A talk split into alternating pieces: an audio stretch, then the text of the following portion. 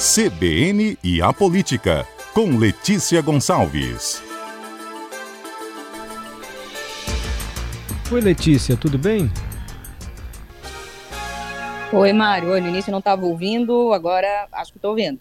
Ah, que bom. Você sabe que o seu comentário foi o tema do programa hoje. Estamos perguntando para os ouvintes como eles avaliam aí esse aumento no salário e na quantidade de vereadores. E, como a gente citou também, certos tickets de alimentação que passam de 3 mil reais para quem ganha mais de 30 mil, nós mudamos até a pergunta e adequamos a pergunta assim: olha, quem merece mais ser tema dessa música do Zeca Pagodinho? Mas digo sinceramente, na vida a coisa mais feia é gente que vive chorando de barriga cheia. É gente que vive chorando de barriga cheia. É gente que vive chorando de barriga cheia. Nós não vamos fazer essa pergunta para você, Letícia. A gente quer mais aqui o seu comentário aí da votação que autorizou o aumento dos salários e da quantidade de vereadores. Não houve unanimidade, né? Alguns vereadores foram contra. É bom ressaltar isso, né? Sim, sim. É, a gente já havia comentado aqui no programa, Mário, o projeto para aumentar o número de vereadores que já havia sido aprovado em primeiro turno. E eu tinha falado também que ainda tinha um outro projeto lá tramitando, que ainda não havia sido votado, que previu o aumento do salário. E aí ontem a Câmara de Vitória votou em segundo turno o projeto que aumenta o número de vereadores e votou também o projeto que aumenta o salário. Lembrando que essas duas medidas passam a valer apenas a, par a, partir de 2025, que é a próxima legislatura, ou seja, quem for eleito ou reeleito no ano que vem é, é que vai pegar aí esse salário é, majorado, né? Quase é, passou de 8.900 para 17.600, mas esse valor só vai receber quem assumiu o mandato em 2025, ou seja, quem foi eleito ou reeleito vereador de Vitória em 2024. E, e, o aumento do número de vereadores também só vai ser aplicado em 2025. Em vez de né, quem estiver concorrendo aí, uma cadeira de vereador, disputar 15 vagas, que é o número atual, vai estar disputando 21 vagas. Foram criadas seis novas, seis novas cadeiras, vamos colocar seis novas cadeiras lá no plenário da, da Câmara de Vitória. E aí é o seguinte, tem uma, uma diferença em relação a esses projetos, que o que criou as seis vagas de vereadores é uma, é uma proposta de emenda à lei orgânica. E como toda proposta de emenda à lei orgânica, ela não precisa ir lá para o prefeito de Vitória. O Pasolini não tem que sancionar, nem vetar, não tem que fazer nada. É, proposta de emenda à lei orgânica é a própria mesa diretora da Câmara que promulga, que, que publica, e aí já está valendo. Já o projeto que trata do reajuste salarial é um projeto de lei. E, como todo projeto de lei, depois que a Câmara aprova, tem que ir lá para a mesa do prefeito. E aí, o Pasolini tem três opções. Ele pode sancionar, e aí vai lá, está publicado, né, que ele sancionou e passa a valer o, esse salário de 17.600, passa a valer a partir de 2025, como eu falei. Ele pode vetar, mas aí se ele vetar também, o texto volta para a Câmara, os vereadores podem derrubar o veto, ou ele pode fingir que não é com ele. Chega lá, o projeto chega lá aprovado, chega lá na mesa dele, ele olha, é, tem um prazo de 15 dias para ele se manifestar. Se ele deixar passar, né, a partir do momento que chega o projeto para ele, se ele deixar passar esses 15 dias e não fizer nada, nem sancionar, nem vetar, o texto volta para a Câmara e a própria Câmara promulga ou seja, publica, faz o mesmo procedimento que faria se fosse a proposta de emenda à lei orgânica. Só que o fato de o Pasolini não se manifestar quando ele tinha a oportunidade de se manifestar, né, de sancionar ou vetar, configura uma sanção tácita.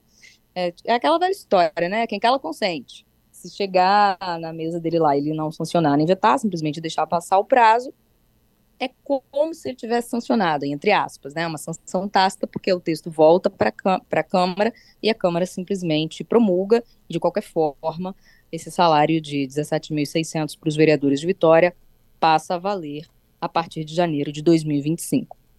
E aí é o seguinte, eu até publiquei uma coluna hoje fazendo uma aposta aí do que eu acho que o Pasolini vai fazer.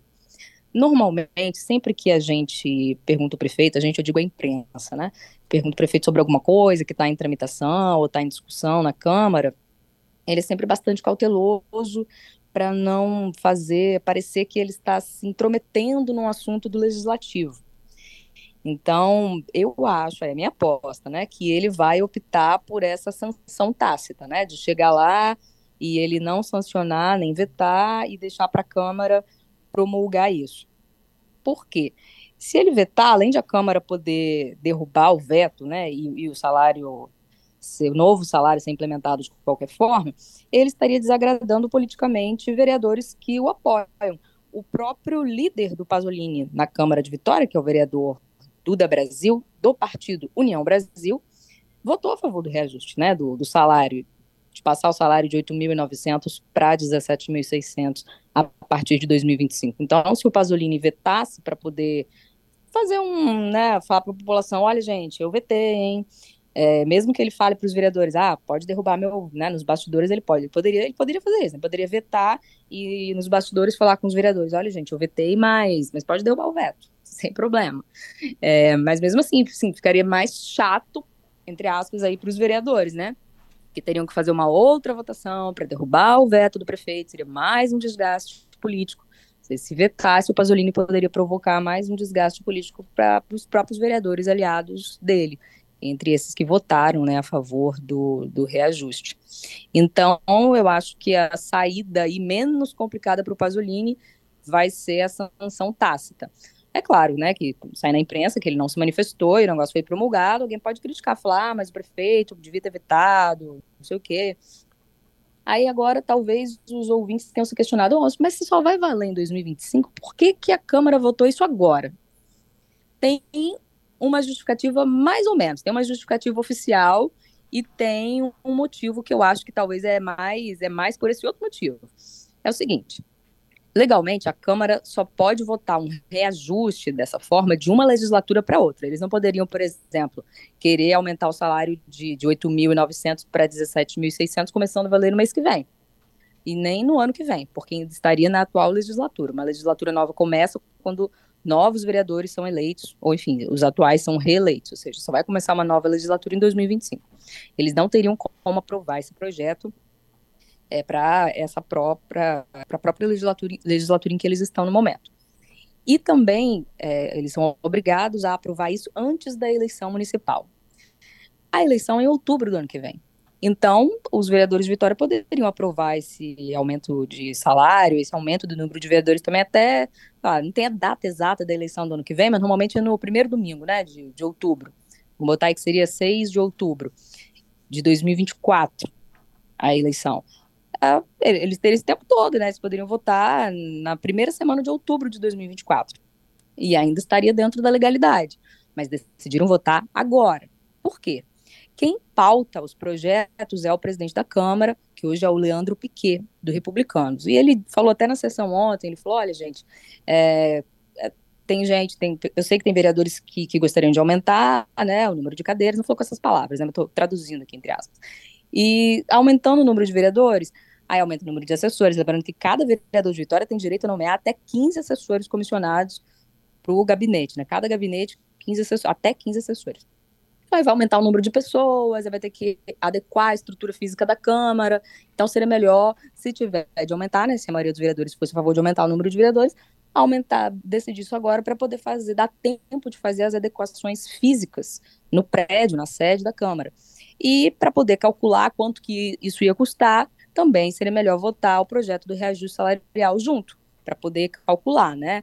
Você 21 vereadores com 17 mil, com um salário de 17.600.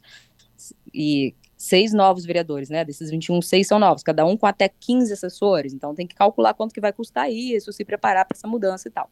Essa é, é, a versão oficial aí de por que isso foi votado agora. Até que faz sentido, tem uma lógica. Mas tem outra lógica, como disse, tem um outro motivo que eu acho que também deve ter pesado bastante, que é o seguinte: agora está bem mais longe da eleição do ano que vem, do que a primeira semana de outubro de 2024, certo?